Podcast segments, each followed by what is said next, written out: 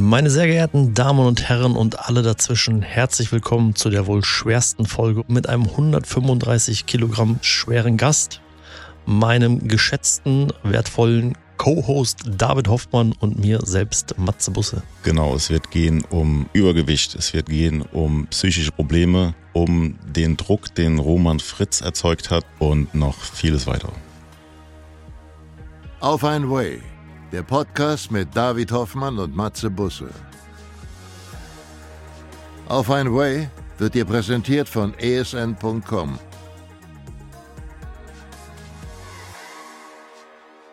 Neben uns sitzen 135 massive Kilogramm.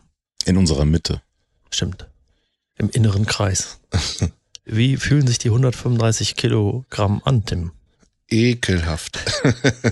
ich habe gerade schon gedacht, wenn die das Mikrofon einstellen, macht es nicht so nah, dann hört man mich so laut atmen. Also äh, schweres Gewicht. Ja, Schweres. tatsächlich habe ich mich schon oft gefragt, so bei 130, 135 Kilo, wie muss ein Markus Rühl sich mit 150 gefühlt haben? Mir fällt es jetzt schon manchmal schwer, manche Alltagsdinge wie Strümpfe anziehen oder sowas. Also stell dir mal vor, wenn man es noch weiter ausspannt, du hast irgendwie, keine Ahnung, bist schwer übergewichtig und hast 180 Kilogramm, ne? Ja, wobei das ist ja ein bisschen anders verteilt. Da hast du ja nicht das Problem, dass du nach 30 Sekunden einen Pump überall reinkriegst und so. Ja, ich glaube, da bist du ja komplett, also du bist ja dann jetzt auch noch zumindest fit. Und wenn du jetzt so 180 Kilo adipös äh, bist, dann bist du ja eigentlich theoretisch, also extrem stark eingeschränkt, wenn nicht komplett eingeschränkt so im Alltag, ne? Erinnert mich gerade an die Dame neben mir im Flugzeug, die einen extra Gurt bekommen hat. Ach so, so eine Verlängerung.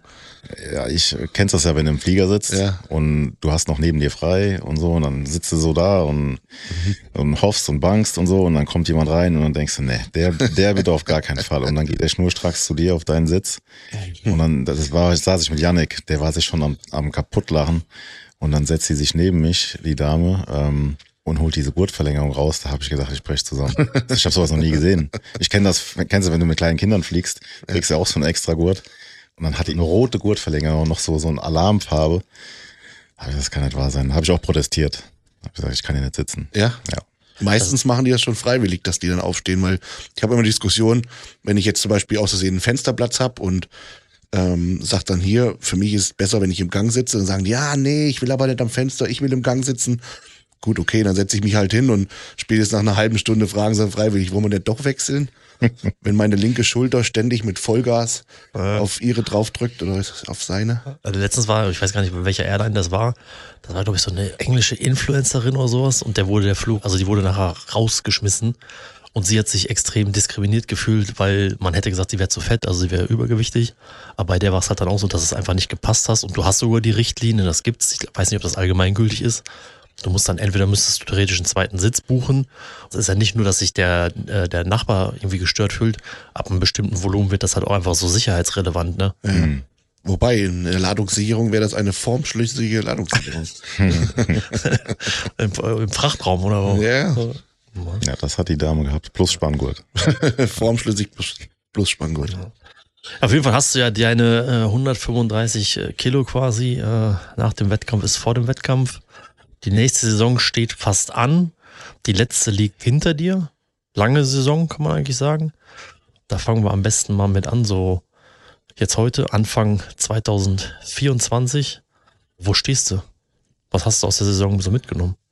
Ja, also an der Stelle hoffe ich natürlich, dass diesmal hoffe ich, dass die Zuhörer nicht so aufmerksam sind, denn mein Plan war eigentlich mit dem Gewicht gar nicht so hoch zu gehen und dann direkt im März wieder in die Prep zu gehen, dass auch nicht so viel wieder runter muss. Aber irgendwie lief die Recovery-Phase ziemlich gut. Ich war ziemlich, ziemlich lang noch sehr gut in Form und habe mich jetzt die ganze Zeit so bei 123, 124 rumgetümpelt. Also so 115, 116 hatte ich Wettkampfgewicht. Ja, und jetzt äh, Anfang 24 habe jetzt mit der Aufbauphase angefangen und scheinbar hat das alles jetzt ganz gut reingeschlagen. So das mehr Essen, mehr Trainieren, wieder mehr Fokus aufs Bodybuilding legen. Also diesmal habe ich in der Recovery-Phase wirklich mal drei Gänge zurückgeschaltet, einfach um mal dem, nicht nur dem Körper, sondern auch mal der Seele ein bisschen Auszeit zu gönnen. Und das hat mir anscheinend sehr gut getan. Also sowohl vom, von der Trainingsmotivation als auch vom Training allgemein bin ich eigentlich gut auf Kurs. Bist du mit der zurückliegenden Saison, bist du, bist du zufrieden oder was habt ihr für ein Fazit jetzt mal so mit, mit äh, Manu und vielleicht auch Roland bezogen? Also ich bin zufrieden auf jeden Fall mit dem Prozess, mit meinem Prozess, mit meinen Verbesserungen, die ich gebracht habe oder auch mit der Bühnenform, die ich auf die Bühne gebracht habe. Damit bin ich zufrieden. Ähm, Brauche natürlich kein Geheimnis drum machen, dass ich mir natürlich schon einen Pro-Sieg gewünscht hätte im vergangenen Jahr, inklusive dann eben die Teilnahme auf dem Mr. Olympia. Aber ja, ist halt nett, kann ich auch jetzt nicht nachträglich irgendwie nachschieben. Das heißt, einfach da weitermachen, wo wir aufgehört haben. Ne? Was nehmt ihr mit oder wo liegt jetzt der Schwerpunkt? Man versucht immer zu schauen, okay, woran hat's hier liegen, ne? Und dann versucht man immer zu schauen, was muss man jetzt anders machen. Aber im Prinzip, es lief ja alles super. Ich hatte eine relativ kurze Offseason. Dafür habe ich mich sehr gut entwickelt. Und im Grunde genommen muss ich einfach nur da weitermachen, wo ich aufgehört habe, ne? Weil es lief ja alles in die richtige Richtung. Hab meine Schwächen verbessert. Also ganz klar, das, was kritisiert wurde oder was ich selbst kritisiert habe, haben wir besser hinbekommen. Und daran mache ich jetzt weiter. Hm, wir haben noch so zwei, drei Kleinigkeiten, wo wir gesagt haben, da arbeiten wir dran. Das ist ja auch das Spannende an diesem Bodybuilding-Prozess. Wir haben zum Beispiel, um die Leute so ein bisschen mitzunehmen, wir haben festgestellt, okay, wenn ich die Beine ein bisschen breiter stelle, dann wirke ich mehr so nach X-Frame. Das heißt, die Taille wirkt dann wieder ein bisschen schmaler. Wenn ich die Beine breiter stelle, ist aber doof, wenn man dazwischen eine Bildzeitung durchwerfen kann. Das heißt, wir arbeiten jetzt daran, dass wir vielleicht die Adduktoren noch ein bisschen dicker kriegen, sodass ich die Beine breiter stellen kann die Lücke trotzdem geschlossen ist und ich somit eventuell eine andere Silhouette erzeuge. Jetzt, äh, wenn wir auf letzte Saison schauen, muss ich dich ein bisschen triggern so. Ähm, du wolltest gewinnen, du wolltest zum Olympia. Der Roman hat's gepackt. Wenn, wenn du das jetzt so, du hast den Olympia natürlich verfolgt, trotz allem, ähm, sitzt da jetzt so ein kleiner Stachel oder gönn, also gönnst du ihm das? Wie wirkt das auf dich? Motiviert dich das? Oder denkst du so, ah, jetzt habe ich irgendwie so dieses irgendwo doch bestehende innerdeutsche Duell vielleicht verloren vorerst? Also vorerst, ähm, ich gönne ihm das zu 1000 Prozent. Also wenn ich es einem gönnen würde, dann dem Roman, weil das, was der so alles durchmacht und hat mit seinen ganzen Hüft-OP und so weiter und ich glaube, es gibt kaum einen, der den Sport mehr lebt und liebt als der Roman. Deswegen gönne ich es ihm von ganzem Herzen. Und ja, unterm Strich, ich habe einen Roman letzte Saison auch ein, zweimal hinter mir gelassen. Das heißt, der letzte Wettkampf, da war er wieder vor mir. Er macht ja die Wertungen auch nicht. Von daher, er hat sich ja auch nicht auf den Wettkampf qualifiziert, wo ich auch war. Das hätte mich vielleicht ein bisschen härter getroffen, wenn ich jetzt auf einem Wettkampf Vierter geworden wäre und der Roman hätte es gewonnen, so ganz, ganz klar, haushoch. Dann äh, hätte mich das schon ein bisschen mehr getriggert, dass ich gesagt hätte, ah fuck. Aber so war es ja so, er hat sich ganz woanders qualifiziert. Wie da das Starterfeld war, weiß ich jetzt gar nicht, aber auf den Wettkämpfen, wo wir zusammen gestartet sind, war es immer so ein enges Hin und Her. Roman und ich sind komplett unterschiedliche Athleten und das ist dann so ein bisschen Geschmackssache. Wie beim letzten Wettkampf hat man mir gesagt, jo, wir haben ein bisschen mehr Wert auf Linie gelegt. Dass er es geschafft hat. Es war ja die, die, die Stelle sozusagen war ja vakant seit Dennis, ne? Oder? Ja, seit Dennis Wolf. Dennis war der letzte. Genau. Und jetzt war er halt der erste Deutsche, der es wieder gepackt hat. Aber also sticht dich das im positiven Sinne, dass du sagst, das will ich jetzt dann definitiv erreichen mal? Also ich mache das unabhängig von, wer hat's erreicht und wer nicht. Ich schaue so auf meine eigene Leistung und auf meine eigenen Fortschritte und ich sag ganz ehrlich, ähm, ich hätte es mir gegönnt letztes Jahr, weil ich einfach äh, schon ein paar Mal kurz davor war. Angefangen 2019 bei meiner ersten Saison war ich ja Zweiter hinter Patrick Moore in LA hab dann viel dazugelernt, hab letztes Jahr ein komplett anderes Paket gebracht, so mal von Präsentation als auch von, von meiner äh, Bühnenperformance, von der Härte und so weiter. Also alles in allem habe ich ein anderes Paket gebracht. Wo ich denke, auch rückblickend, auch wenn ich die Bilder anschaue, wo ich mich schon sehe, okay, da wäre hier und da eigentlich ein Sieg drin gewesen und die Qualifikation. Als ich Mr. Olympia verfolgt habe, bin ich auch der Meinung, dass da einige Athleten auf dem Mr. Olympia standen, wo ich mich besser eingeschätzt hätte als die. Aber ich kann es nicht ändern halt, ne? Also ich schaue da mehr auf mich und schaue, okay, woran hat's gelegen? Mehr konnte ich nicht machen. Einfach da weitermachen, wo ich aufgehört habe. Frage auch an dich. Das ist ja immer so dieses, klar wünscht man sich was und ich hätte das gerne so und soll natürlich optimal laufen, aber unterm Strich hat sowieso kein Wettkampfathlet in der Hand und du musst dich ja sowieso mit dem zufrieden geben, was da halt dann ist und auch so sehr man das halt dann möchte, wenn ja einfach sagen, okay, ich muss jetzt, ist ja eine Sache, aber man kann ja nicht voraussetzen, dass immer alles aufgeht und automatisch halt dann da hinkommt. Das ist ja sowas, das muss ja sowieso theoretisch mit einplanen oder sich davon im Idealfall freimachen, oder nicht? Naja, also man kämpft ja für verschiedene Ziele, aber ähm, ich denke in dem Fall hat sich dadurch, dass Roman das eben gepackt hat, schon ein bisschen was geändert. Weil sonst hätte Tim ja auch sagen können, ich bin erfolgreich, ich habe meinen Status in Deutschland, ich habe meine Follower, ich verdiene mein Geld und ich mache jetzt halt noch ein paar Mal so eine Meisterschaft mit. Und dadurch hast du ja auch immer dann Content und es funktioniert ja auch in dem Sinne. Aber jetzt ist halt so diese Barriere, hat jemand durchbrochen. Also jetzt ist der Druck für dich einfach höher geworden dadurch. Mu muss nichts Negatives sein, Ja. aber ähm, auf dem Level natürlich, darf man nicht falsch verstehen, aber so einfach so ein bisschen weitermachen wie bisher, ist jetzt halt dann, glaube ich, ein bisschen wenig so. Ja, nee, ist nicht wenig, weil man muss mal ganz klar sagen, und da, da gehe ich natürlich auch selbstbewusst voraus, der Roman ist mir jetzt nichts voraus, formtechnisch. Also teilweise bin ich fleischiger, der Roman hat eine schönere Linie, gut, das ist so. Das heißt, bei einem Wettkampf, wo auf Linie Wert gelegt wird, wie beim letzten Wettkampf in Italien, ist der Roman vor mir. Ansonsten, wenn es um Härte geht, wenn es um Muskelqualität geht und eben Muskelmasse geht, und darum sollte es eigentlich im Open Bodybuilding überwiegend auch gehen, stehe ich dem Roman nichts nach. Von daher, ja, er hat die Barriere durchbrochen, als ich, sich als Deutscher qualifiziert zu haben für den Olympia. Aber er ist nicht besser als ich. Nee, nee, das will ich mir doch gar nicht sagen, aber da stimme ich dir auch vollkommen zu, also dass ihr euch da ebenbürtig seid, ging mal so, mal so aus. Genau. Aber er hat halt nun mal jetzt auf dem Gürtel stehen, ne? Genau, das stimmt. Also man muss ja schon, klar ist, Roman ist natürlich jetzt, das kann ihm ja, das gilt ja auch, ob jetzt für Emir, für dich, das gilt ja theoretisch für jeden Open Bodybuilding Profi. Roman ist natürlich jetzt die Messlatte, zu sagen, okay, er ist derjenige, der schon da war, steht er wieder da, das entscheidet sich in diesem Jahr, aber das ist natürlich was, was ja eigentlich auch äh, schön ist, wo sich alle anderen dran natürlich hoffentlich orientieren und sagen, okay, Roman war da, ich möchte halt dann auch hin. Ich bin der Meinung, umso mehr deutsche Profis wir beim Olympia stehen haben, umso besser ist es natürlich für den für den Sport, ne? Und wenn das dazu fügt, natürlich sagen, ey, jetzt gibt man noch mehr Gas, weil ich will halt dann auch hin. Du musst dich ja sowieso mit dir beschäftigen. Und da ist ja auch die anderen, wenn die auch nicht schlafen, ist ja Roma nicht der Einzige halt, ne? Wenn es um dieses deutsche Duell geht, ne? Da kann ja vieles halt dann mal so ausgehen und mal so ausgehen, ne? So in den nächsten Saisons. Ich glaube, man muss es ein bisschen differenzieren. Also ich glaube, so die Fans, die, die, das Ganze auf Social Media verfolgen, die werten wirklich so, wer hat's jetzt zum Olympia geschafft? Und, und der, der es geschafft hat, der ist das Maß aller Dinge. Natürlich ist der Olympia das größte Ziel, aber man darf sich jetzt nicht nur darauf fokussieren, wer hat's geschafft, sondern man muss sich auf sich selber fokussieren und muss sich fokussieren darauf, was muss ich tun, um es zu schaffen. Und der Roman hat sich jetzt für den Olympia qualifiziert, ja. Wenn der jetzt irgendwas gemacht hätte oder wenn der jetzt irgendwas, irgendeine Attribute hätte, wo ich, wo ich sehe, okay, das hat er, deshalb hat er es geschafft und ich nicht, dann äh, würde ich mir da, würde ich da mehr dran rumbeißen. Aber so ist es halt einfach auch ein bisschen Glückssache bei der ganzen Sache dabei. Und ähm, ich finde, es macht auch unzufrieden, wenn man sich so quält und nur, nur an diesem Olympiateilnahme äh, festhält. Das heißt, ich denke immer so Step by Step und für mich ist der nächste Step, ein Profi-Grand Prix zu gewinnen. Das habe ich im Kopf. Natürlich will jeder irgendwo auf der Olympiabühne stehen, unabhängig davon, wer jetzt gerade den, der, der Vorreiter ist. Aber für mich ist ganz klar das nächste Ziel, ein Profi-Grand Prix zu gewinnen, möglichst auch ein Grand Prix, wo man nicht sagt, ja, okay, ist irgend so Hinterhof-Wettkampf, wo keine Sau kam, sondern da irgendwo zu gewinnen mit einer geilen Form. Und dann ist die Schlussfolgerung, dass ich mich dadurch qualifiziere für den Olympia, aber da denke ich erstmal noch gar nicht dran. Es ist natürlich jetzt so ein Verständnis äh, die logische Konsequenz daraus, weil es ja natürlich daran gebunden ist, du musst Genau. ja quasi gewinnen, um überhaupt mit Olympia starten zu können. Ja, aber in diesem ganzen Social Media Zirkus ist halt nur noch, du hörst nur noch Olympia.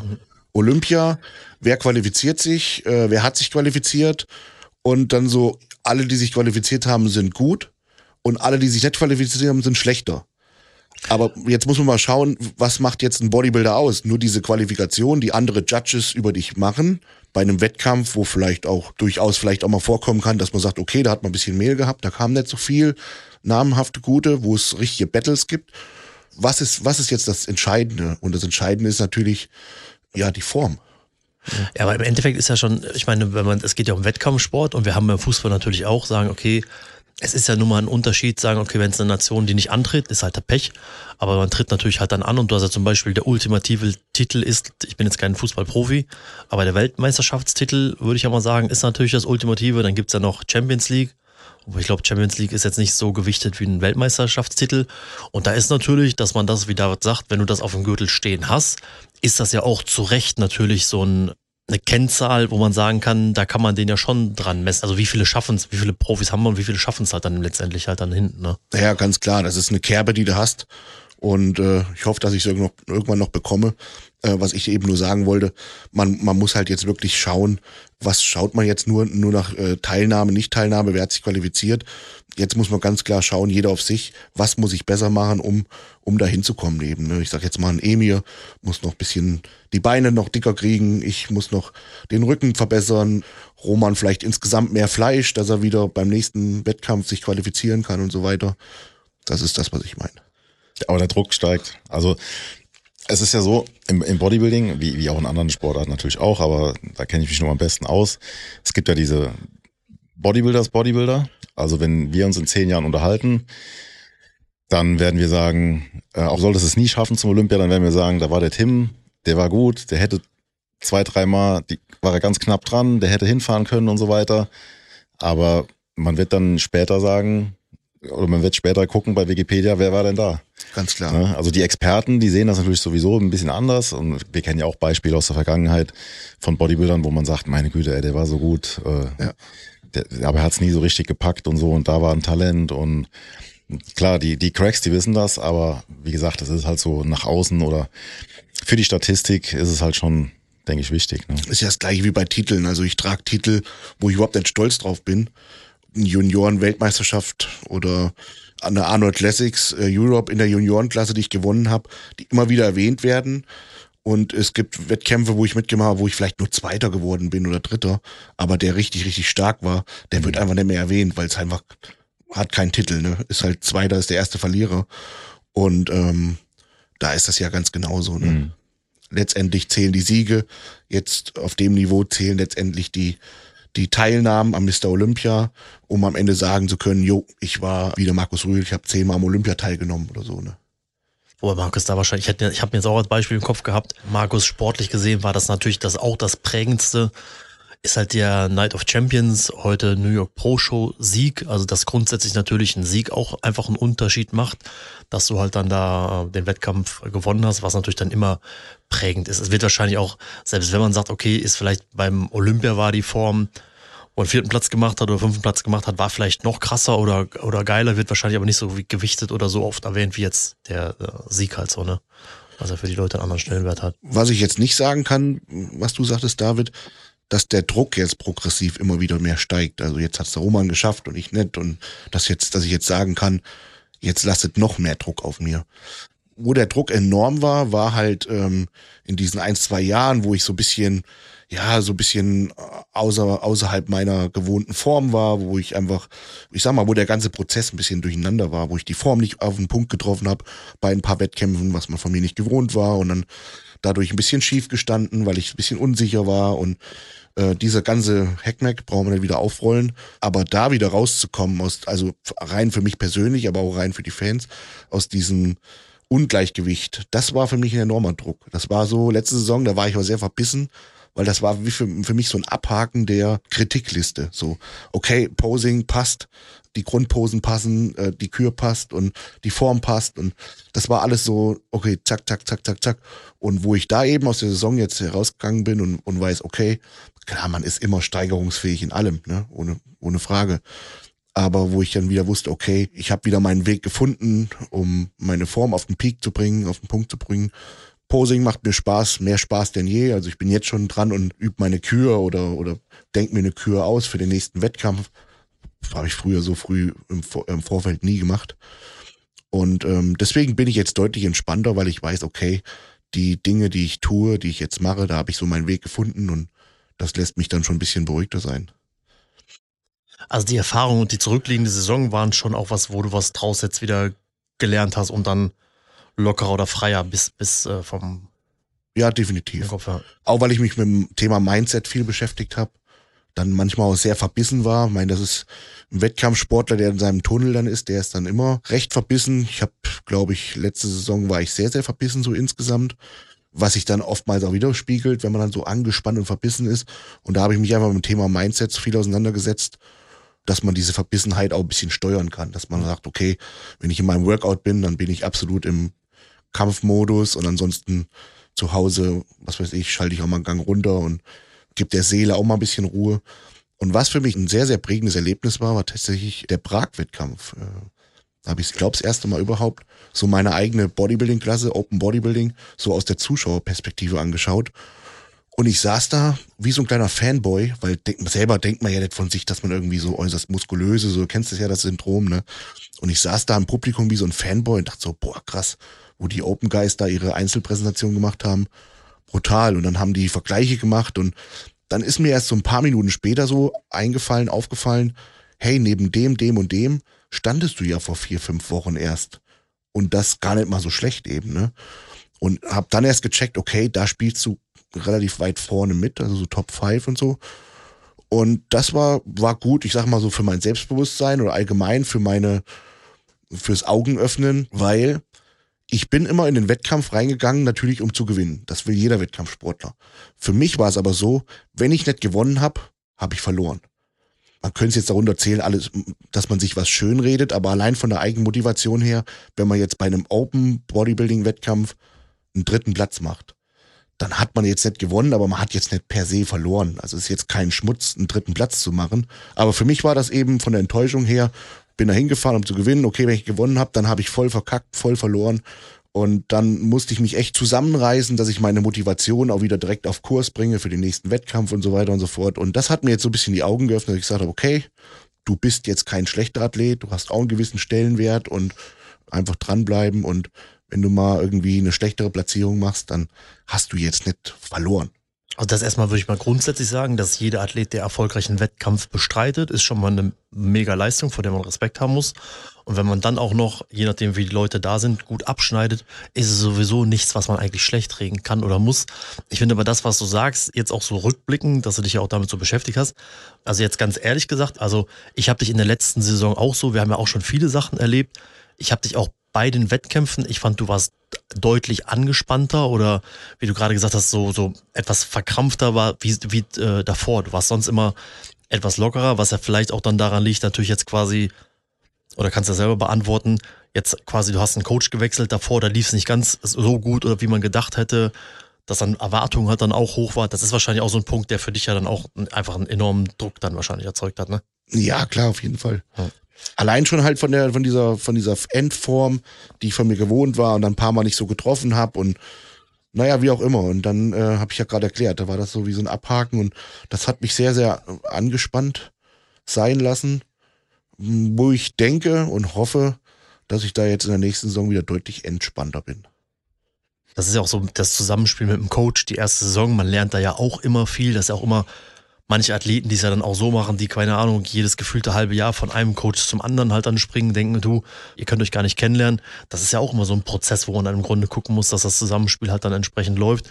Und ich glaube dann mit, wenn du da entspannter rangehst, das wird ja im, in dem nächsten Step, in der nächsten Vorbereitung jetzt euch auch wieder diesen Konstrukt oder der Zusammenarbeit extrem gut tun, glaube ich. Oder bin ich von, bin ich von überzeugt, wenn wir diesen entspannteren Tim wieder da haben. Denke ich auch. Es sind aber oftmals auch viele Dinge, die man jetzt nicht erwähnt im Vordergrund, aber die im Hintergrund auch ablaufen. Manchmal, dass man einfach währenddessen auch noch privat ein paar Dinge hat, die einen vielleicht noch Druck auflasten. Oder ich sage jetzt mal bei den Wettkampfreisen, jahrelang war ich es gewohnt, jetzt zum Beispiel Reisen mit dir zu machen über, über diese ganze Rap One und so weiter. Das war auch ein bisschen eine Umstrukturierung in meiner Saison, wo ich dann auch teilweise nicht wusste, okay, mit wem fahre ich jetzt zum Wettkampf? Bin ich dann jetzt alleine da? Und das waren alles so Fragen im Hintergrund. Man will natürlich auch Content drehen für die, für die Fans und äh, wie läuft das jetzt ab? Und wenn jetzt quasi der Matze nicht dabei ist, wenn jetzt ein anderer Kameramann dabei ist und ja, letztendlich alles in allem, denke ich, bin ich da wieder ganz gut auf Kurs. finde aber auch, also was du gerade sagtest, dass du so realisiert hast, du bist ja eigentlich auf einem sehr, sehr hohen Level erfolgreich unterwegs. Das war ja in der letzten Saison oder das war öfter schon bei dir, dass dann Leute sagen, ja, warum tut er sich das noch an? Er wird ja kein Mr. Olympia werden und so. Da sage ich dann auch, er lebt davon, er ist erfolgreich, er hat ja auch Bock da drauf und er ist ja ganz vorne dabei. Also gut, ganz vorne könnte man jetzt sagen, das sind die ersten drei beim Olympia oder so. Ja. Aber in der Formel 1 fahren in der Regel so 20 Autos mit. Und wenn du auf mehreren Grand Prix vorne dabei bist, dann bist du halt vorne dabei. Weltspitze. Und das ist kein Grund zu sagen, ich lasse das jetzt sein, weil ich da und da nur, nur Zweiter geworden bin. Das ist ja sehr, sehr gut. Ne? Darf man nicht vergessen. Ja, ich habe mich auch schon ein paar Mal gefragt, wo manche so Kritiken dann auch so herkommen. Auch wenn man jetzt zum Beispiel über die zwei Jahre redet, wo ich jetzt für meine Verhältnisse sage, da bin ich jetzt nicht auf meinem Niveau gewesen. In den zwei Jahren war ich auch ein paar Mal im Top 3, Portugal zweiten gemacht und so weiter da waren halt ein paar Wettkämpfe, wo ich halt voll ins Sack geschissen habe, auf Deutsch gesagt. Aber das ist ja auch so für Außenstehende, das ist ja das, was du sagst, weißt du, so grundlegend kommen dann irgendwelche Leute her, die nehmen sich irgendwas, die wollen dann entweder dir oder deinem Coach irgendwas halt dann irgendwie anlasten.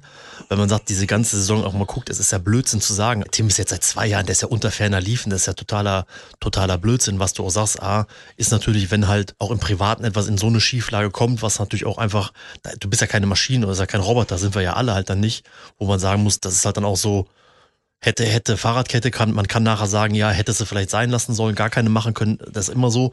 Aber die Situation halt, die war halt dann auch vielleicht schwierig und manchmal hat man eine turbulente Zeit im Leben, aber es ist halt dann entscheidend, was man draus macht und jetzt im Grunde auch so reflektiert quasi mit der Situation oder mit der letzten äh, Saison umzugehen. Da gibt's ja überhaupt nichts irgendwie zu, drüber zu diskutieren. Und das, was du ja auch sagst, äh, also wie viele Leute, wie viele Open Bodybuilding Profis haben wir denn, die da stehen, wo Tim auch steht? Also dann hätten wir ja quasi, dann wird jetzt Gewohnte von Ronny Rockel, Markus Wolf, äh, Markus Wolf, Markus Rühl, Dennis, Dennis Wolf, Günther, Günther Schlierkamp, dann hätte man das ja ständig. Das ist ja nicht, das ist ja nicht so. Von da ist das ja eigentlich, was die Leistung angeht, überhaupt nicht zu. Ja, muss man immer, wenn man es mal auf, aufs normale Leben in Anführungszeichen überträgt, das ist ja wie wenn du irgendwie im Vorstand bei Daimler bist und dann sagen die Leute, ja, solange du kein CEO bist, kannst du es auch gleich lassen. So. Ist ja, äh, Unterm Strich musst du auch Bock drauf haben, ne? Das kommt ja auch noch dazu, ja. Ähm, Wenn man Bock hat, Bodybuilding zu machen und davon zu leben, Content zu produzieren, statt irgendwie halt Arbeit zu gehen, in deinem Fall, äh, ja gut, mittlerweile wäre es wahrscheinlich was anderes, aber relativ hart arbeiten zu gehen ähm, und man macht das gerne und hat da sein Auskommen, das ist ja auch schon ein Grund, das zu machen. Ja. Ne? Das hatte ich tatsächlich in der Vorbereitung. Da saß ich so morgens auf meinem Cardio-Trainer und dachte so, oh fuck, schon wieder Cardio morgens um 7 Uhr und dann ist mir auch während dem Radeln so bewusst geworden. Sonst hast du um 5 okay, angefangen. 7 Uhr. Normalerweise wäre ich jetzt schon zweieinhalb Stunden an der Arbeit, 1000 Meter unter der Erde. Und willst du erste Frühstückspause machen. Genau, genau. Und so sitze ich im Schlüpfer um 7 Uhr auf dem Radl, ne? Also ist alles Sache des Betrachters, ne? Ich würde gerne noch so ein bisschen auf dieses Mindset-Thema zurück, weil wir haben jetzt mit Urs schon drüber geredet, wir haben mit, äh, mit dem Holle darüber geredet dass das so ein bisschen Einzug hält, dass man sich da auch äh, Coaching sucht oder Hilfe sucht. Ja, Hilfe suchen hört sich komisch an in dem Fall, aber weißt, was ich meine? Was machst du da konkret? Also wie arbeitest du da an deinem Mindset? Ich habe auch so ein so Mental Coach schon ein paar durchprobiert. Ähm, ich bin mit ein paar nicht so richtig warm geworden. Angefangen hat das Ganze, wo ich meinen ganzen Trennungskram da so hatte und wenn du so bekannt bist, dann kannst du mit keinem groß reden, weil jeder ist froh, wenn er über, irgendwas über dich erzählen kann und labert das dann weiter, wo ich dann gemerkt habe, okay, diese Sache habe ich nur einem erzählt und über eine andere Ecke kam das zu mir zurück. Das heißt, ich bin zu so einem Psychologe gegangen und habe dem das auch gesagt, pass mal auf, ich habe keine an der Mütze, ich zahle dich hier fürs Schnauze halten quasi. Und da habe ich erstmal Einklang in dieses Thema Psychologie oder Mental Coaching, weil so ein Psychologe, der gibt dir ja auch so ein paar Werkzeuge an die Hand, wie man mit manchen Situationen umgehen kann. Man denkt dann immer bei dem, wenn man das Wort Psychologe hört, dass man da mit einem Taschentuch sitzt und wischt sich ständig die Tränen von der Backe. Aber ich habe dann ganz oft, also ganz viel auch über meine ganzen Wettkampfdinge so gesprochen und äh, so habe ich Spaß an dem Thema gefunden, sich damit zu beschäftigen. Und dann sind es erstmal so ganz einfache Dinge, dass man vielleicht mal Podcasts hört, dass man vielleicht mal ein Buch darüber liest, dass man sich vielleicht mal Routinen schafft, okay, wie könnte ich mir selber mental erstmal gut tun, dass man sagt, okay, nicht morgens aufstehen, sofort ins Handy rein und alles mögliche suchten, was ist über Nacht passiert, sondern vielleicht erstmal schauen, eine Tasse Kaffee trinken und einfach jeden Morgen fünf Seiten in einem Buch lesen oder vielleicht so ein kleines Tagebuch schreiben, so jeden Morgen eine Seite. Das sind tatsächlich so Sachen, die einem echt gut tun weil man dann manchmal Dinge aufdeckt, über die man so im stressigen Alltag nicht so drüber nachdenkt. Weil wenn ich jetzt aufstehe, morgens gleich wieder online bin, dann mache ich mir halt Gedanken, okay, wie könnte ich jetzt meinen Tag auf Social Media beginnen oder was könnte ich als nächstes als Video bringen oder wie auch immer. Sondern dass man erstmal sich mit sich selbst beschäftigt. Und das sind manchmal ganz lapidare Dinge. Und äh, dann habe ich hin und wieder mal so einen Mental Coach, mit dem ich manche Themen so bespreche, aber das ist relativ unregelmäßig. Ja, so hat das Ganze bei mir Anklang gefunden. Also was hast du dann so eine Morgenroutine? Ja, genau. Mit, mit äh, Eisbaden und Eisbaden, das wollte ich schon ein paar Mal wieder als Routine reinbringen, aber ich muss sagen, ich war jetzt letzter Zeit ein bisschen zu weich dafür. Ich stand dann davor, am Fuß reingehalten, dachte so, ah, fuck, ich überleg's mir doch noch mal anders. Du musst eigentlich nur die Terrassentür aufmachen, rausgehen, dann hüpfst du mal im Pool rein, Ja, durch die genau. Eisdecke. Habe ich jetzt die Woche wieder angefangen. Ja. Aber Morgenroutine ist tatsächlich erstmal ohne Handy zu starten, so ein kurzes Tagebuch zu schreiben. Was hast du heute reingeschrieben? Also, tatsächlich habe ich es heute geskippt. Heute habe ich nichts geschrieben, weil heute Morgen schon ganz früh Never skip your Your Routine. Journal genau. Day. heute Morgen kam ganz früh schon so ein Elektriker vorbei. Da habe ich das nicht mehr geschafft. Aber ansonsten kann ich empfehlen, ich glaube, das, wie heißt das, das Vier-Minuten-Tagebuch oder so, gibt's bei Amazon. Und da sind halt so, so Fragen schon vorformuliert, ne? Das ist so meine Morgenroutine, bevor ich irgendwie dann im Social Media Game starte. Hast du eine Morgenroutine, David? Ich, ähm, ich habe die Negativ-Variante, ja.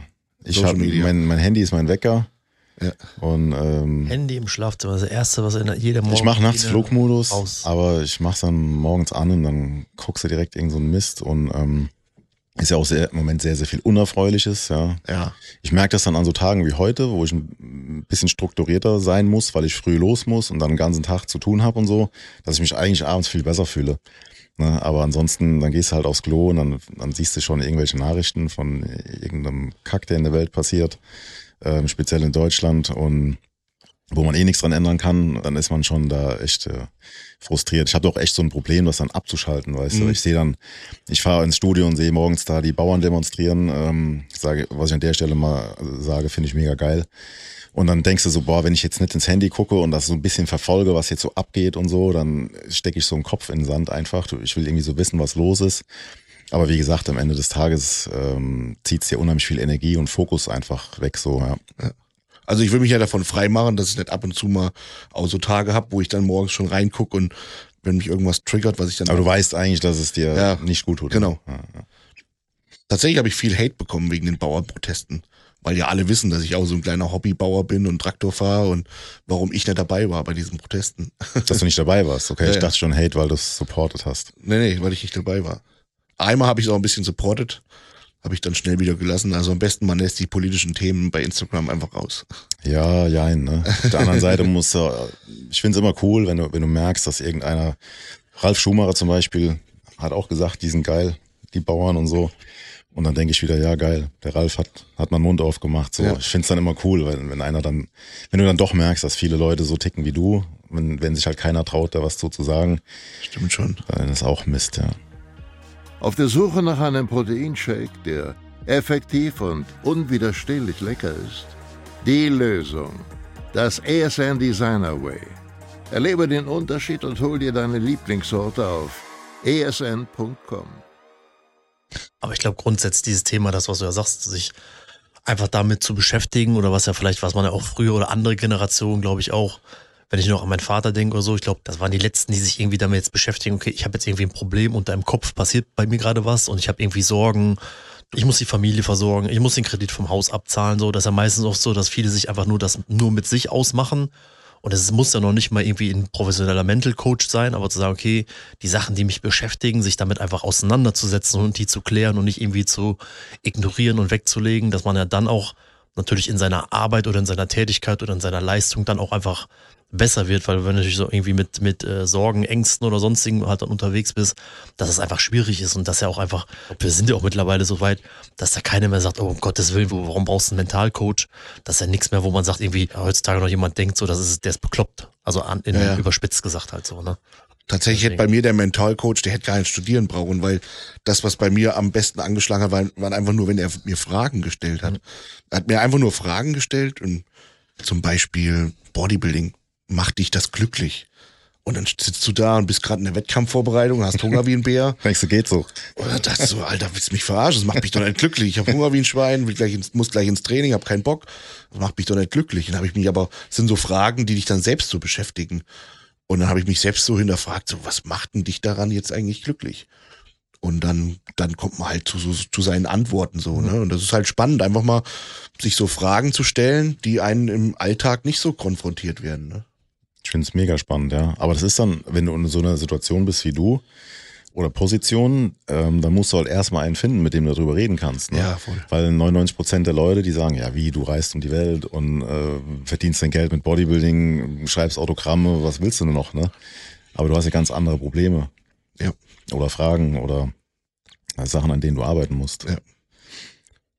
Interessant. Das ist eine Erfahrung, habe ich nicht gemacht, aber was das angeht, was ich auch echt spannend fand und wo ich am Anfang auch gedacht habe, um Gottes Willen, ich habe ja mal, wo ich jünger war, da habe ich so ein paar Dinge gehabt, da habe ich relativ viele Punkte beim äh, Autofahren halt so gesammelt. Ich weiß gar nicht, dann war ich irgendwie bei 13 oder 14 und wäre dann noch einmal was passiert, dann wäre ja der Führerschein weg gewesen.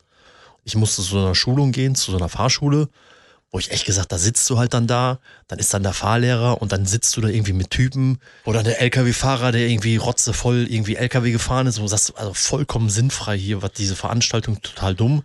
Aber dann hatte man mir noch angeboten, ich könnte noch zwei oder drei Punkte abbauen, wenn ich freiwillig zur Verkehrspsychologin gehe. Und dann äh, bin ich zu der halt dann hingegangen, ich auch gedacht, boah, was soll das sein, so ein Quatsch halt so. Und dann gehst du aber hin, weil dann habe ich ja die Punkte weniger, musste ich irgendwie vier oder fünf oder sechs Stunden irgendwie halt dann bei der machen. Und die hat dann auch von diesem Ansatz auch mal zu fragen, ah, warum mussten da schneller fahren oder warum setzt sich drüber hinweg oder auch die mal fragt, was bedeutet denn für dich Autofahren oder was heißt denn, wenn der Führerschein halt dann weg war? Also diese Sitzung, die hat echt dazu geführt, ich war nach zwei Jahren bei null Punkten und habe mein komplettes Verhalten im Straßenverkehr, ich war jetzt kein Rowdy, aber halt dann auch, wo sagst du, das sagt jetzt, wenn im Grunde 120 ist, du kannst dich drüber aufregen oder sagen, okay, auf der Autobahn, ja, ist da so ein Schwachsinn, aber das ist halt so, das akzeptierst du. Dann habe ich, fahre ich heutzutage eigentlich mit Tempomat 10 km/h halt dann maximal halt mehr und dann ist im Grunde gut. Also hat die Dame dich erfolgreich in die Matrix eingegliedert wieder, dass du keine Fragen stellst. und Was Autofahren angeht, äh, schon, da sind schon, da sind schon bestimmt. Äh, Blue Pilled. Oder? Ja, so. Aber die sind auch Sachen, die sind, wo ich sage, du, die sind für mich in Ordnung. Da kann ich jetzt, da muss ich mich nicht drüber hinwegsetzen. Und was ich auch sagen muss, was halt dann so, was überhaupt nicht geht, wenn ich das zum Beispiel sehe bei uns auch, wir haben halt eine Spielstraße, da habe ich zum Beispiel auch an Weihnachten wurde, wurde meine Frau mit den Kindern, also es gibt eine Nachbarin, die fährt da durch, wo du denkst, ey, das ist eine Spielstraße hier, das sind nur Anwohner, da fahren keine fremden Leute durch, die hat die fast umgebrettert. Da habe ich die auch ein paar Tage später, habe ich die dann erwischt, habe ich die auch gesagt, hören Sie mal, Sie haben dann Weihnachten fast, ja, hätte sie nicht gesehen und hin und her, wo ich auch gesagt, mal grundsätzlich, ich, ich verstehe nicht, was daran ein Problem ist, wenn ich hier selbst auch noch wohne, ich bin Anwohner und das ist eine Spielstraße. Es gibt keinen Grund, da mit 30, 40 durchzufahren. Gibt's nicht. Und da brauche ich auch nicht diskutieren. Das kann auch Abend sein oder Nacht sein, das macht man halt dann nicht so, wo ich sage, das sind ja so alles so Sachen. Und wenn eine 30er-Zone halt dann auch so ist, da gibt's auch nicht, wann in jungen Jahren manch einer sich dann irgendwie verfeiert, weil ich dann mit 70 oder so durchfahre. Es gibt keinen Grund, das zu machen. Oder das, der das rechtfertigt. Dann bringe ich jetzt noch die Anekdote, wo ich, äh, als wir in Urlaub gefahren sind, also für, für Rheinland-Pfälzer und Hessen ist das bekannt, das ist ungefähr die dümmste Stelle, wo man sich blitzen lassen kann, am Elser Berg. Also da steht seit 100 Jahren Weiß man eigentlich. stehender Blitzer, das weiß jeder. Und ich bin da tatsächlich durchgefahren mit 140, also laut, laut Schreiben, was ich bekommen habe, 135. Ich hatte Tempomat 140 eingestellt, nachts um zwei zum Flughafen gefahren. Kein einziges Auto auf der Straße, kein LKW, nichts. Ich war komplett allein. Alles war leer, übersichtlich. Und ich war so halt am, mit meiner Frau am Labern und bin da durchgefahren. Ne? Und da muss ich sagen, an der Stelle, ich habe da nun wirklich niemanden gefährdet. Ne? Ich bin nicht gerast, ich hatte es auch nicht eilig. Ne? Du fährst halt 140 auf der Autobahn und es war dunkel und irgendwie sah alles so ungewohnt aus, anders aus. Ich habe mich unterhalten. Da war kein anderes Auto, da war kein LKW, da war kein Stau, da war null- 0,0 Gefahr. Ja, ich hätte auch 200 fahren können. Ja, aber auf der anderen Seite kann man ja auch sagen, klar, kannst du das so argumentieren, aber auf der anderen Seite kann ich sagen, du, David, das weiß, das weiß selbst ich, das weißt du doch, dass die Stelle da kommt, wo man sagt, dann, Ja, das ist, das Und ist man der kann Unterschied. sagen- ich war noch nicht bei der Verkehrspsychologin. Ich, stelle noch Fragen. ich kann dir die Dame in Mörs auf jeden Fall Ich stelle noch ähm, Fragen. Und man muss sagen, es gibt halt einfach gewisse Regeln, wo man sich dran halten muss. Ist halt leider so. Kann man sich drüber aufregen oder nicht. Was ich damit sagen will, es, es gibt Regeln, da denke ich so, naja, aber ähm, dass man halt, wo Kinder rumrennen oder wo, wo generell, wo Katzen meinetwegen rumrennen, wo es eng ist und so, da äh, sollte man sich natürlich schon daran halten. Wo Katzen rumrennen. Ja, da hast du nichts mit am Hut. Dünnes Eis. Da könnte man bei mir 20 Dünnes km/h schneller fahren, ich schwör's euch. Ich bin bekennender ach, Katzenhasser, will ich jetzt nicht sagen. Dann haten sie mich alle, aber Zu Recht. kein Katzenliebhaber. Also wenn ich irgendwo hinkomme, da liegt die Katze auf dem Küchentisch, dann bin ich schon satt. Brauche ich nicht mehr essen. Es gab den Punkt in meinem Leben, wo ich mich echt gefragt habe, wie konnte ich so lange ohne Katzen leben? Ja. Jetzt war ganz schön abgeschweift. Waren wir beim, aber beim im, im, äh, Straßenverkehr, Katzen. Psychologie, Mindset. Das haben ja so Podcasts so an sich. Ich höre ja auch manchmal Podcasts und dann bist du mal so kurz unaufmerksam und hörst ein bisschen weg, gerade noch bei amerikanischen Podcasts, wenn du dich so richtig konzentrieren musst, dass du auch alles verstehst. Und eigentlich ging der Podcast die ganze Zeit um irgendein gewisses Thema. Und auf einmal versuchst du da wieder Anklang zu finden. Da denke ich, oh, was labern die denn jetzt auf einmal so? Aber darum geht's ja. Es geht ja darum, dass die Leute den, den Budesheim mal aus einer anderen Perspektive kennenlernen. Da Hat kann man auch mal ein- abschweifen. Hat neulich ein Videodreh mit dem Charo, Beast Kitchen genannt, bei YouTube. Und der hat mir erzählt, dass er wirklich einen Tag vorher mal überlegen war, aber den Videodreh wieder absagt, weil ich, weil ich auf dem, Mi- in dem Video so spießerhaft rüberkomme. Der hat also überlegt, oh, sag ich das wieder ab, das, das matcht doch nicht und so und hin und her. Und dann kam er dann zu mir in die Eisenhöhle und dann habe ich dann auch ein bisschen mit ihm trainiert und hab so ein bisschen, komm, Maschallah, Bruder und so, ne, hab mich so ein bisschen sein, seiner Sprache angepasst und dann äh, hat er gemerkt, so, ah, so spießig ist der ja gar nicht, der Typ. Und äh, war für mich dann auch mal interessant. So habe ich dann meiner Freundin so, komme ich so spießig rüber und die hat dann so, mm. hat so ein bisschen die Mundwinkel verzogen, wollte sich keine Feinde zu Hause machen. Dann hab ich so, okay, okay, muss ich vielleicht mein Auftreten mal ein bisschen überdenken. Tim die Vollblutkartoffel. Ja, ich denke manchmal bei Videos und so, Öffentlichkeit, man kann nicht alles so sagen. Jetzt habe ich wieder gesagt, dass ich keine Katzen mag und so. Ja. Also da hast du, da verdienst du ja zu Recht äh, Minuspunkte. Böse Onkels hören, keine Katzen mögen. Oh Mann. Äh, Dann musst du öfter Habibi sagen, dann kannst du das ein bisschen ausgleichen. ja, genau. Aber ich meine, das macht ja gerade dieses Format, muss ich auch sagen, wir sind jetzt noch relativ jungfräulich unterwegs, also David und äh, ich, was dieses Thema Podcast angeht, aber ich finde das ein sehr, sehr angenehmes äh, Format, vor allen Dingen auch die Möglichkeit des Gesprächs irgendwie auf einer anderen Basis, als wenn du jetzt halt so ein Video machst und da hat man auch einfach die Gelegenheit, einfach andere Themen vielleicht so Ja. etwas intimer oder halt dann, wie gesagt, dass man auch einfach sagt, so diese Sachen, die man so im Video vielleicht nicht direkt so, so ansprechen würde. Ja. Anzusprechen, von daher. Muss ja auch dazu sagen, wir auch in, in der Konstellation, wir sind ja schon ein paar Jahre unterwegs und ähm, viele Eiweiß, Kohlenhydrat, Fettgeschichten hat man ja nun zur Genüge gehört. Und da, da finde ich die, du entwickelst dich ja als Mensch und als Athlet auch weiter. So und diese Mindset-Geschichten, hab's eben schon mal angesprochen, wo man jetzt auch von anderen Athleten sowas hört, das sind halt auch interessante Sachen. Ja, Ja. also das, das, ähm, man, man kennt ja zum Beispiel diese Tagebuchgeschichte, kenne ich auch, ich habe es noch nie gemacht. Aber wenn man dann mit jemandem spricht und der sagt, ich mache das wirklich so, finde ich immer mega interessant. So, ja. Ja, auch interessant, wenn man jemanden lange kennt, so wie, wie so den, dem, äh, sein Prozess Mhm. mitzuverfolgen, wie jetzt beispielsweise beim Urs, den wir beide kennen, äh, seitdem er da sein Profi geworden ist und jetzt quasi das mitverfolgt haben. Also einmal sportlich, wie hat er sich körperlich entwickelt? Dafür brauche ich nur zwei Augen, aber ähm, auch wenn man ihm zuhört und wenn man schaut, was er so, was er so macht, wie hat er sich insgesamt menschlich entwickelt, finde ich, finde ich auch spannend, ne?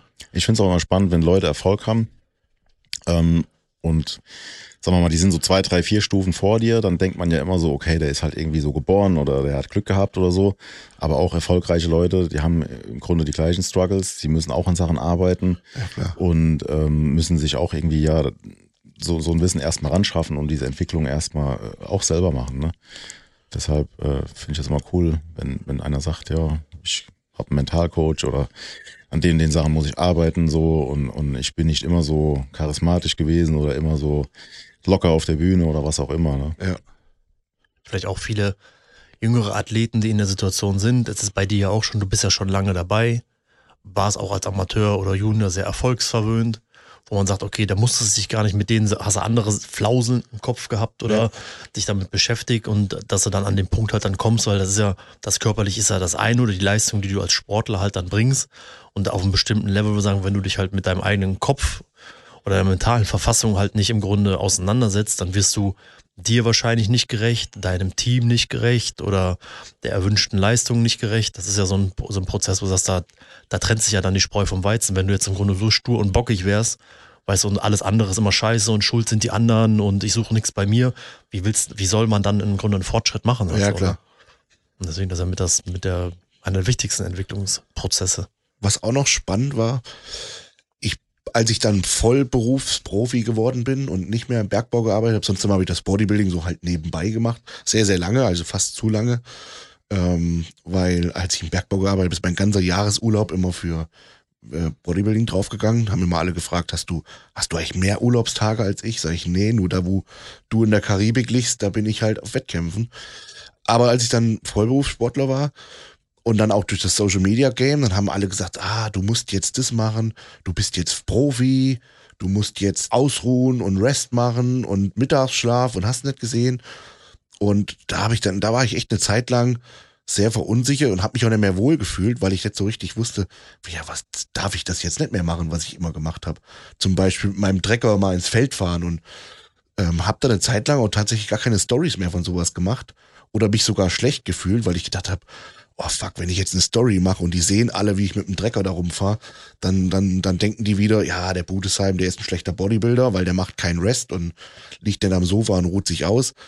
Naja, und damit, da habe ich mich auch mental so mit beschäftigt und wem muss ich denn da eigentlich gerecht werden, so letztendlich? Nur dir. Nur mir. Ja. Und da habe ich mich auch in so eine Rolle begeben wollen, weil ich gedacht habe, jetzt bin ich Vollberufsprofi, jetzt muss ich das machen wie alle, quasi trainieren und danach wieder aufs Sofa legen, aber das bin halt nicht ich, weißt du? Und äh, irgendwann habe ich gesagt, so, dann bin ich halt ein schlechterer Profi und fahre mit meinem Drecker, aber ich bin ein glücklicher Mensch. Eben, Ich meine, das, was bringt dir das auch irgendwie anderen Leuten gerecht zu werden? Du bist damit unglücklich oder nicht, du Ja, selbst. Das ist ja Quatsch. Also was eine geile Geschichte ist, ähm, als wir da waren, Tims Bett zum Beispiel. Dann, ich weiß, ob Markus das war beim Seminar, ey, warum kaufst du dir nicht einfach ein Bett? Wenn man dann aber auch im Grunde so, wo du, wo wir bei dir erst Mal waren, hattest das neue Haus und hast gezeigt und so.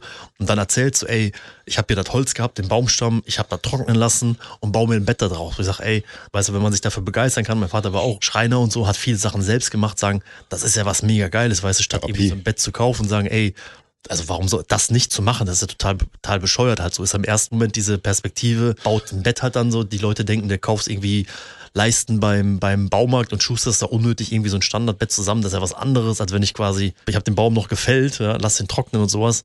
Das ist ja was, äh, wie du schon sagst, eine Therapie oder ein Ausgleich wahrscheinlich auch so fürs, äh, fürs Wohlbefinden. Ja, ne? ja. Und äh, die Praxis war ja so, früher, da hätte ich so ein Ding in zwei Tagen gebaut. Ne? Da hätte ich von morgens bis abends da dran rumgebastelt. Und als ich das gemacht habe, mir mein Bett gebaut habe, dann habe ich mal so zwei, drei Stündchen, dann habe ich meine Mahlzeit gegessen, dann bin ich ins Training gegangen. Und trotzdem wurde ich halt so hart kritisiert. So, hör auf, dir ein Bett zu bauen und kauf dir eins und leg dich rein, du Depp. Und das hat mich total durcheinander gemacht, so irgendwie. Ne? Und irgendwann habe ich so, jetzt leck mich doch am Arsch. Ich baue mir mal so viel Betten, wie ich das will. Da fühlt man sich ja dann wahrscheinlich auch mit besser, wenn man das dann Ja, erkannt hat, akzeptiert hat und dann auch das einfach umstellt, oder? ja, voll auf jeden Fall. Aber das Bett ist ja jetzt abgehakt. Kannst du in die nächste Saison dann Vollgas geben. Dann baue ich irgendwas anderes. Also wenn man zu viel Zeit hast, nehme ich gerne so einen äh, aus dem einen Echtholztisch, aus dem so ein kein perfektes Stück Holz, so einen schönen Tisch so. Ja, ich nehme die Traktorfahrt. Haben wir schon oft, Ah, steht wir die, wollte gerade sagen, die steht da seit haben wir schon öfter aus. drüber gesprochen, aber ich warte, bis es warm ist. Ja, ja, ich habe da was ganz Spezielles im Kopf. Ja? Was jetzt auch sehr, sehr äh, spannend werden könnte, du in deiner aktuellen Verfassung und äh, diese 135 Kilo in sehr massiver Verfassung, äh, mal so ein äh, Holzhack-Battle, wie was mit dem Ah ja, äh, Stefan. Pütz. Genau. Nee, nee, äh, doch, Stefan. Nee, da. Hast du mit Stefan auch gemacht, ne? Ja, Ja, und mit Max haben wir es noch als allererstes genau, gemacht. Da. Das kann ich arrangieren. Ja. Okay, hört sich anstrengend an. Also einer Axt quasi ist halt dann auch schon Timber, Ehrlich? Timber Sports. Timbersports, ja. Mhm. Ah, das wäre doch mal, das wäre noch mal jetzt hier, glaube ich, äh, in der Zeit doch passendes Format. Ruckzuck hat er hier den deutschen Meister am Start. Gar kein Problem. Im Holzhacken? Ja, Timber Sports. Kennst du Timber Sports? Ich kenne das so ein bisschen früher von Eurosport noch. So, Ja, ja, ganz genau. DSF oder Ja, ja. ja. Da habe ich Connections. Können wir machen. Die freuen sich. Ich kümmere mich dann um die V8 Kettensäge lieber. Das ist eher so mein Baustelle. Ja, das ist schon ein Prügel. Ja, ansonsten, jetzt haben wir quasi Jahres, äh, Jahresbeginn. Gibt es schon konkrete Pläne? Hm, Ich würde sagen, ja. Ich will keine lange Offseason machen. Wie gesagt, eben so dieses Schwachstellenorientierte. Und dann im März direkt in die Prep gehen und würde gerne dieses Jahr wieder USA-Wettkämpfe bestreiten. Und ich habe mir gedacht, so die Saison wie 2019, so angefangen mit New York, LA, mal schauen, was dann noch so kommt. Dann kommt ja auch schon wieder der erste Europawettkampf in Alicante, den werde ich wahrscheinlich mitmachen, weil es halt um die Ecke ist. Aber da freue ich mich ganz besonders drauf, auf, New York und LA, weil halt einfach die Städte auch, äh, das rundherum halt auch richtig Spaß macht, ne? Hm. Vor dem New York-Wettkampf da im Beth Francis Powerhouse zu trainieren und äh, LA, gut, ich sag mal, das Golds Gym hatte schon mal einen höheren Stellenwert insgesamt, aber trotzdem ist halt das Wellness-Feeling schon eine coole Sache. Ah, das muss ich auch sagen, wenn ich da jetzt, das war ein A, New York, was auch immer, David kennst ja auch, dass New York einfach so als Wettkampf nochmal halt so ein ganz anderes Feeling, Stellenwert halt dann hat, wie du gerade sagst, gerade mit Beth Francis Powerhouse Gym und so weiter, ist was ganz Besonderes und LA, das war eine echt schöne Berichterstattung, muss ich sagen, Ja. das damals, das war eine tolle, tolle, äh, tolle Reise und tolle Tour halt dann so mit Ja. dem ganzen Drumherum so, wo man für dich selbst natürlich oder für alle, die vor Ort mit halt teilnehmen, dabei sind, aber auch dann für die Community einfach echt schöne Sachen sind, ne? Nur in LA war ich echt enttäuscht, so, weil ich dachte so, LA, das Gold's Gym in Venice Beach und da ist ein Profi-Wettkampf, da hängen bestimmt überall Plakate und dann kannst du da ganz stolz trainieren mit einer guten Form und kannst auf Plakat zeigen, hier, da starte ich da übermorgen quasi. Und da wusste gar keine Sau was von irgendeinem Profi. 700 Dollar für einen Tag Film. 700. Ganz genau. Da habe ich dann gefragt, so wie hier, wir wollen, äh, ich bin in der, in der Peak Week und ich starte hier auf der California Pro und können wir hier ein Trainingsvideo drehen und die so, oh nee, das mag, das geht nicht. Also als wir damals da waren, war das noch Ja, ja. gar das, kein Thema. das hängt immer ganz stark dran und dann ist er irgendwie wieder neuer Studioleiter, Geschäftsführung, wie auch immer, hat sich immer geändert und das war, wo wir da waren, das war echt einfach nur, im Endeffekt nachher ist es dann auch so ausgegangen, hat keinen mehr nachher irgendwas interessiert, weil es ja auch so, weißt du, dann machst du so eine offizielle Anfrage, ist ja dann oftmals dann, oh nee, ganz wichtig und geht nicht und da rennt jeder Haiopai und jede Stringtanga Tussi, die irgendein komisches Training macht, Räder, jeder filmt da irgendwie was und veröffentlicht oder was. Im Endeffekt interessiert es vor Ort gar keinen halt dann so. Aber ne? ich kannte halt die alten Videos vom Günter Schlierkamp und alle so aus dem Goldstream und das hatte ich so in meinem Kopf und dachte so, ah, geil, endlich ist es soweit und ich bin da und bin in der Wettkampfvorbereitung und starte in Los Angeles und Alter, da war ich echt enttäuscht, so, wo die uns haben nicht filmen lassen, wo es keine Sau interessiert hat, keine, kein Mensch hat den, den Wettkampf auf dem Schirm gehabt, weil da nicht mal ein Plakat hing in, im, im Studio. Ähm, das war schon enttäuschend, ja. Wobei, seitdem gab es ja einen Besitzerwechsel. Vielleicht ist ja jetzt alles anders. Also hatte ja auch, ne, möge natürlich in, Ru in äh, Frieden ruhen, hatte ja damals äh, der Rainer Schaller sogar der Gründer und äh, ehemalige Inhaber der RSG Group gesagt, so das Problem wird es nicht mehr geben in dem, in dem Interview. Hm. Kann man mal schauen, wie das, wie Sehen das wir ja im Mai oder Juni. wie das so ist. Da ist auf jeden Fall eine schöne, spannende Tour, die dir bevorsteht. Nee, habe ich auch Bock drauf. Freue mich drauf und äh, mal schauen, ob Rap One mit am Start ist. Na, selbstverständlich. Kann man direkt, also Ansonsten bei, bei deiner Konstellation, Trainer, Partnerin, Studio, hat sich ja überhaupt nichts geändert, ne? Alles beim Alten. Nee, das stimmt ja nicht. Es gibt ja eine deutliche, extrem starke äh, Erweiterung im, in der Eisenhöhle. Ja. Ach so, ich dachte schon, ich hätte eine neue ge- hast du gedacht, komm, womit komme ich jetzt um die Ecke? Weißt du irgendwas, was ich nicht weiß? ja, Eisenhöhle haben wir natürlich erweitert, aber es ist natürlich nach wie vor noch ein privates Studio, wo sich sehr viele fragen, wie ich das überhaupt äh, finanzieren kann und konnte. Ist halt einfach so, dass ich letzten Jahre einfach immer viel Connections auch hatte und habe. Das ist mein Vorteil als Home Gym Besitzer. Das kennst du wahrscheinlich genauso. Wenn du in der Story nur was erzählst und sagst, hey, die Maschine, die suche ich schon seit langem, dass dir da einfach der, der Zugang ein bisschen schneller ist, dass die Maschinen Sollte angeboten ich vielleicht werden. mal machen, so eine Story. Ja, also, oder allgemein, wenn man äh, einmal so in diesen Geräte, Jäger- und Sammlerkreisen ist, da hat man eben als, als aktiver Sportler, hat man da ein bisschen mehr irgendwie einen Draht zu den Leuten, weil ich glaube, so die Home Gym Besitzer, die gönnen sich untereinander irgendwie auch nicht so richtig, die schnappen sich die Geräte weg und als Athlet bist du schon so ein bisschen noch, äh, ich will nicht sagen neutraler, aber sagen wir mal die Privilegiert. privilegierter vielleicht, genau, das ist ein schönes Wort. Aber da seid ihr ja auch vor allen Dingen, weil eigentlich also jeder äh, Händler, ob jetzt offiziell oder inoffiziell, äh, dem sollte natürlich auch bewusst sein, dass es natürlich auch gut ist, den Kontakt zu euch zu suchen und dann im Idealfall, dass sie dann halt dann auch, wo kommt das Gerät halt dann her? Das ist ja auch wieder so eine Win-Win-Situation, wo man sagen kann, okay, da hat man vielleicht ein bisschen mehr von, wenn jetzt der Tim nimmt was vielleicht zu einem, kriegt halt einen Special-Rabatt, wie es dann bei Autohäusern das vielleicht auch im Grunde gibt und das ist dann zu sehen, dass man anderen Zugang auf jeden Fall halt dann hat. Ja, ich kaufe auch einige Dinge kaputt und repariere sie halt. Das fällt mir halt nicht schwer, weil ich es kann.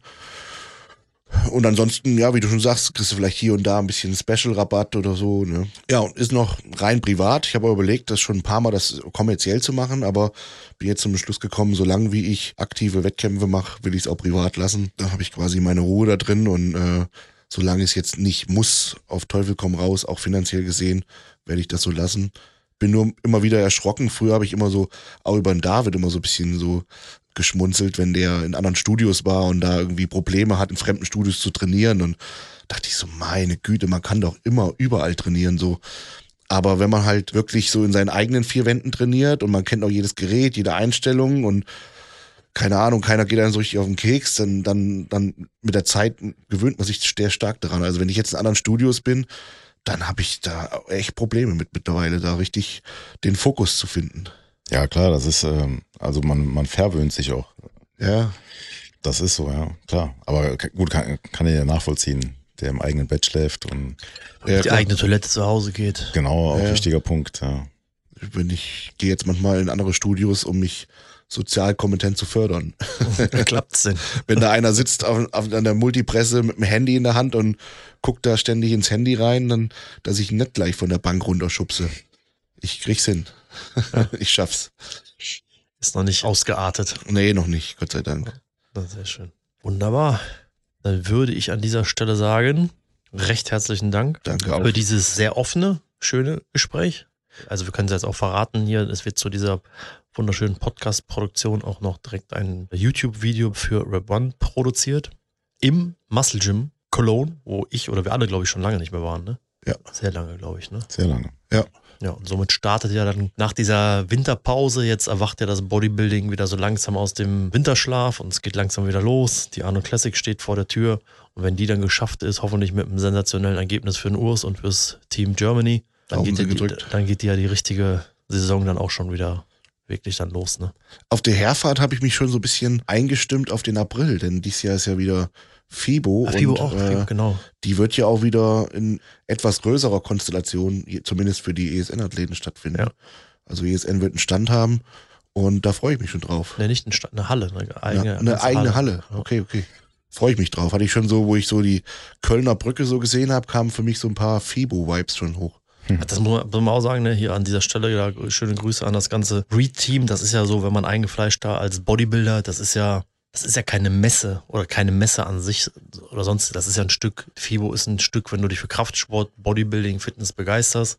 Das ist ein Stück deutsches Kulturgut. Diese Messe ist wichtig, da solltet ihr auch hinkommen. Das ist was anderes, auch mal die Leute so zu treffen. Das ist schon, das ist schön, dass da äh, wieder Vollgas gefahren wird. Ich habe eben, ist mir auch noch eingefallen, als ich das letzte Mal im Muscle Gym war, habe ich mit dem Jose Raymond trainiert.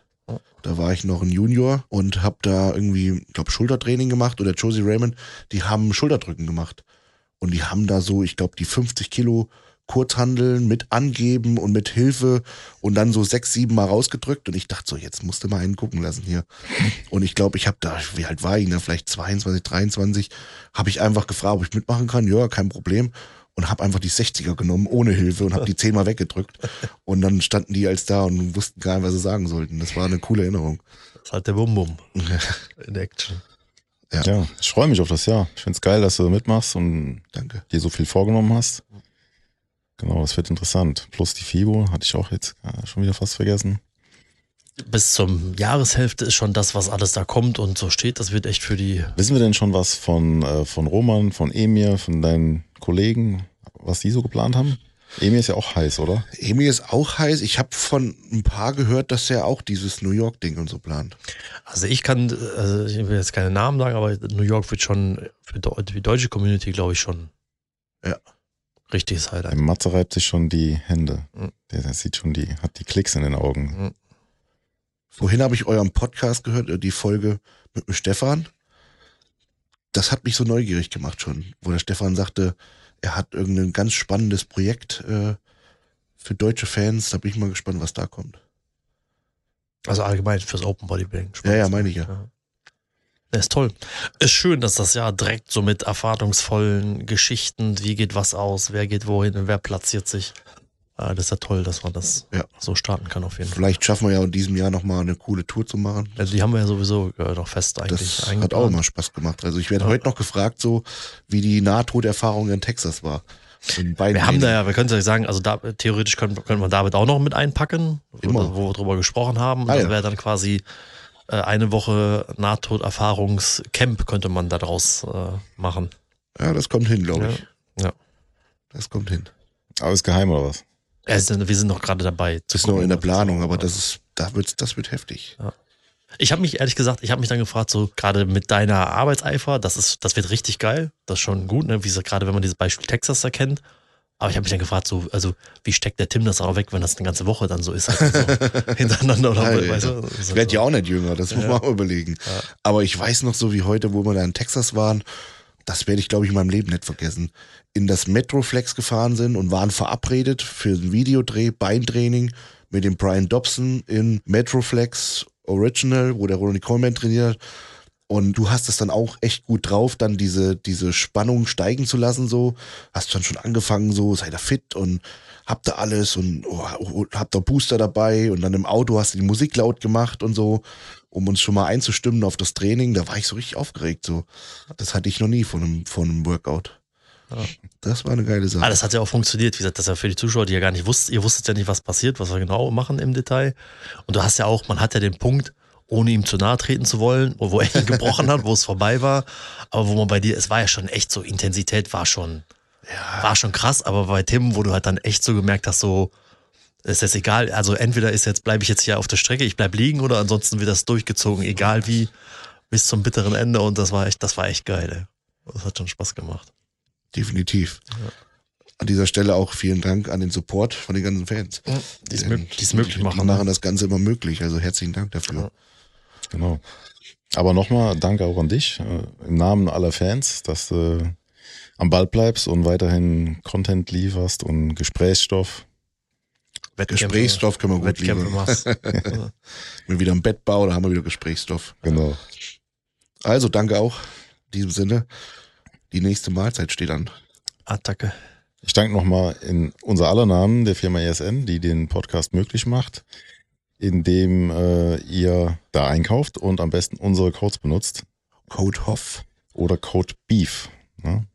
Damit zeigt ihr euren Support und ähm, genau macht solche Projekte möglich, beziehungsweise erzwingt vielleicht noch, noch mehr Bodybuilding-Content.